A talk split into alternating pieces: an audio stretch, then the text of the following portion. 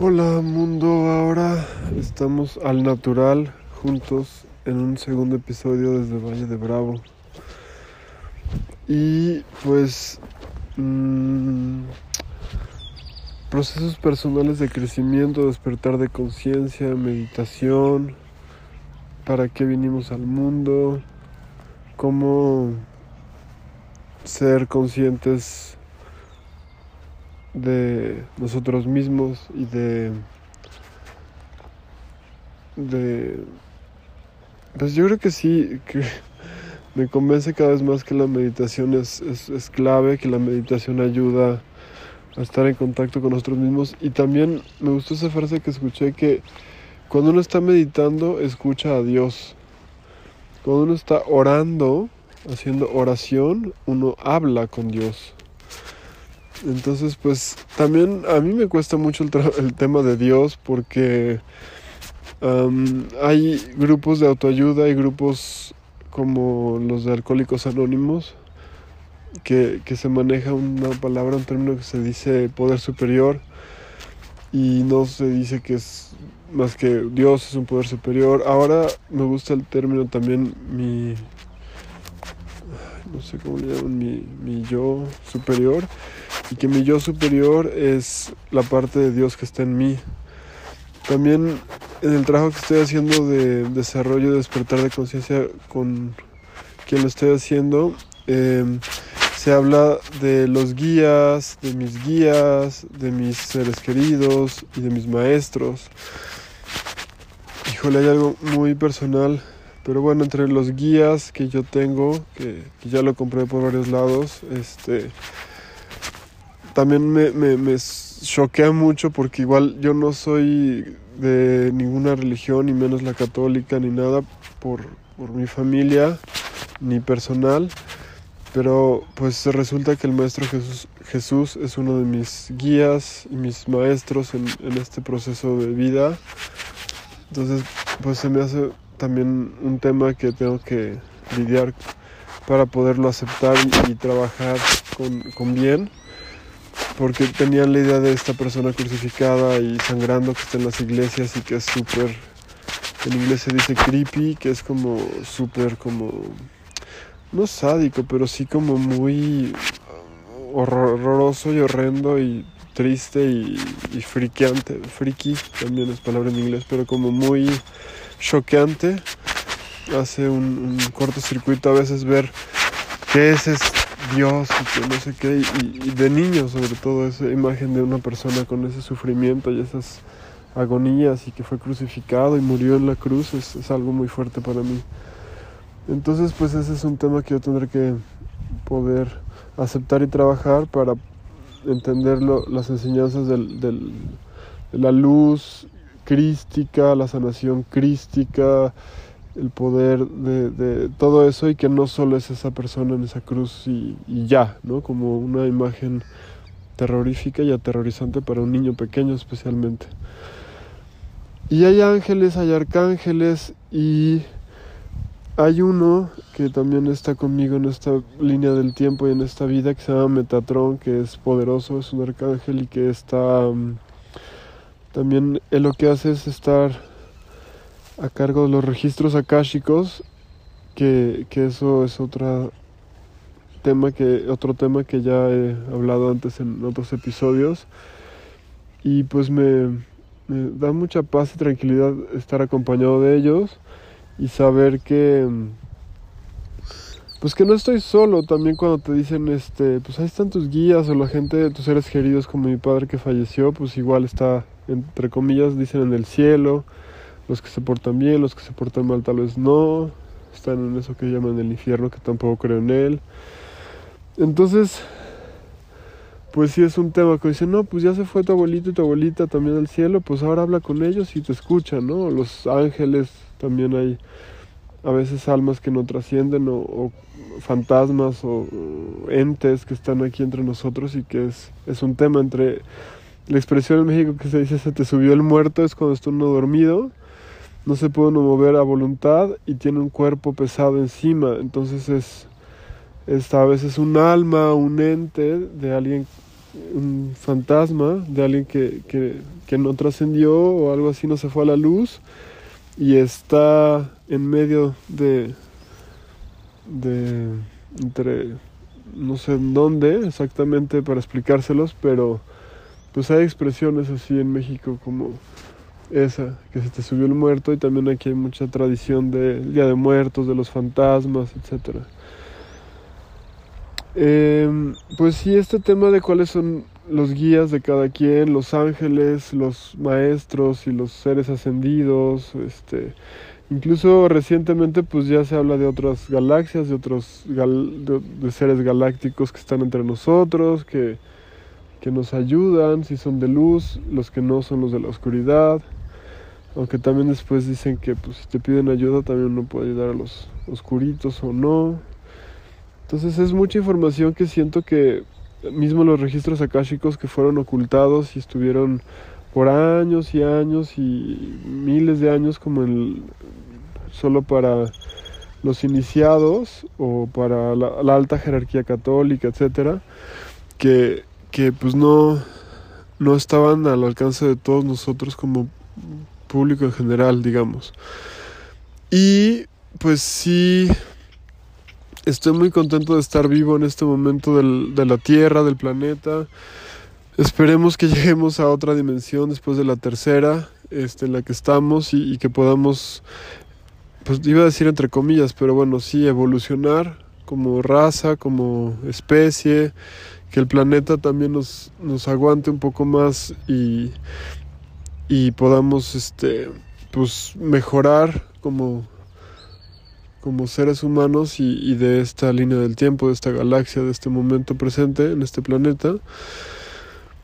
Y yo confío en que sí, o sea, digamos, además de ser optimista y realista, pues sí veo el, mundo, el contexto en el que estamos y, y, la idea sería trabajar para el más alto bien y estar trabajando en la luz y no conectar tanto con el miedo en la medida de lo posible y más bien ser conscientes de que el, del otro lado del miedo está el amor. Entonces pues cada día consciente e inconscientemente trato de estar conectado con el amor a mí mismo, el amor a mi familia, el amor a los demás, el amor a la naturaleza, el amor a los animales.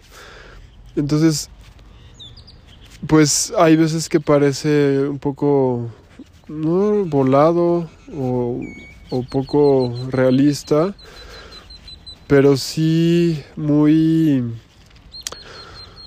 pues viendo hacia ese lado. Entonces yo trato de no ver noticias, aunque notificaciones me llegan a mi celular como tantos muertos y tantos afectados y así.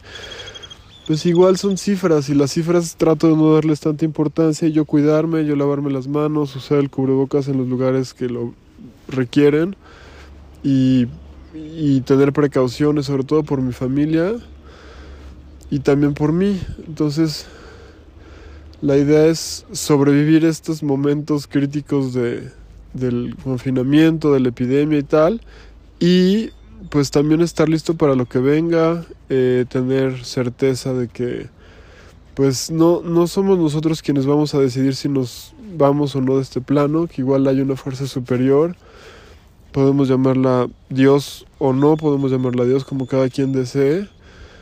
En mi caso, pues, pues puede ser que sí, ¿no? Entonces esa fuerza, esa fuente, esa, ese creador, o etcétera, pues decidirá hasta qué momento uno tiene vida o no. Y la frase que me encanta es si te toca, pues te toca aunque te quites. Y si no te toca, no te toca aunque te pongas. Entonces, pues es una gran sabiduría porque también nos evita y nos quita carga de los hombros al pensar que somos, pues no sé qué nos creemos los humanos a veces como todopoderosos y omnipotentes y, y la verdad es que hay muy, mucha falta de humildad en nosotros al tener esos pensamientos porque pues no, no somos así, somos este una parte pequeña o o algo muy insignificante del planeta y, y pues hay alguien más que decide este o está escrito, ¿no? El destino es algo que también en lo que yo sí creo. Y, y pues si uno puede estar aquí hasta cierta edad y cierto momento, pues disfrutarlo y gozarlo. Eso es una cosa súper valiosa. Retomaré como reflexión más importante en este momento eso, vivir con gozo y vivir con entrega, vivir con pasión, no con culpa, ni con temor, ni, ni, ni con miedo. Entonces pues ahí queda esta reflexión así de, de clara, que es este cómo hacerlo y cómo lograrlo. Ese sería una, un tema para para cada uno de ustedes que reflexionen cómo vivir con gozo, cómo vivir con entrega, cómo vivir con pasión.